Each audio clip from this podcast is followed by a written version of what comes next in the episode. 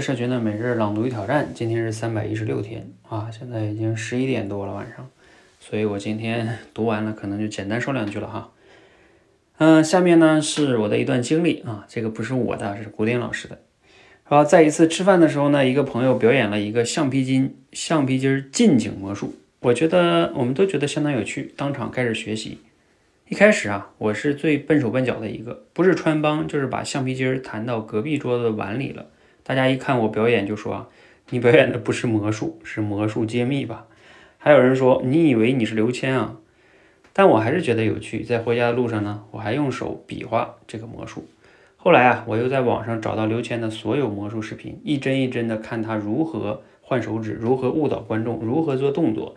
一有表演的机会呢，我就主动给身边的人展示。当然啊，有时候是魔术表演，有时候呢还是 魔术揭秘表演。一个星期后啊，我成功的表演了这个魔术，即使面对当天和我一起学习魔术的那几个人，他们明明知道我在换手。也看不出来我是怎么做到的。我有什么收获呢？我可以在课堂上变魔术让大家开心，也可以在家里边哄哄我妻子。更加重要的是，我多了一种让自己快乐生活的方式。我觉得我在魔术方面也很有天赋哦，这让我自信满满。乐趣源于全情投入，而不是投入后的结果。正是因为这样，乐趣可以是无条件的。一个婴儿在玩的时候咯咯笑，并不是因为这个游戏会让他获得什么。我们在演奏乐器的时候开心，也不是为了拿个钢琴十级证书；我们在听笑话的时候哈哈大笑，并不是因为我们要记住它，以备吃饭的时候给别人炫耀；我们在看小说的时候觉得心向往之，并不是因为这本小说书封上写着本书能减压。快乐就是快乐，投入的快乐是无条件的。我们对现在我们对投入有了下面的理解：尝试有可能成功，也有可能失败。成功的尝试能收获到成果，是不成功的尝试呢，能收获到智慧。不管成功或者不成功，投入都能带来快乐。那既然这样，为什么不停止你内心对后果的担忧，全身心的去投入呢？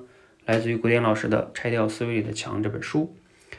好，读了今天内容，你有哪些感想呢？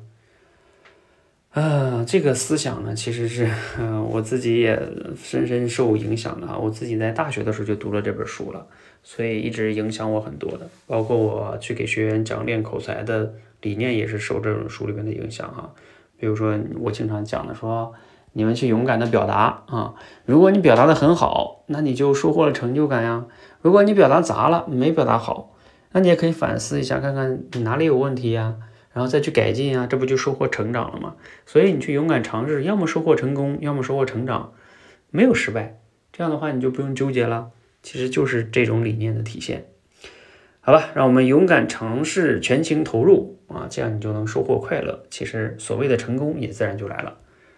今天就聊这么多啊！你要想聊，你继续给我们分享啊！欢迎和我们一起每日朗读挑战，持续的输入、思考、输出，口才会更好。谢谢。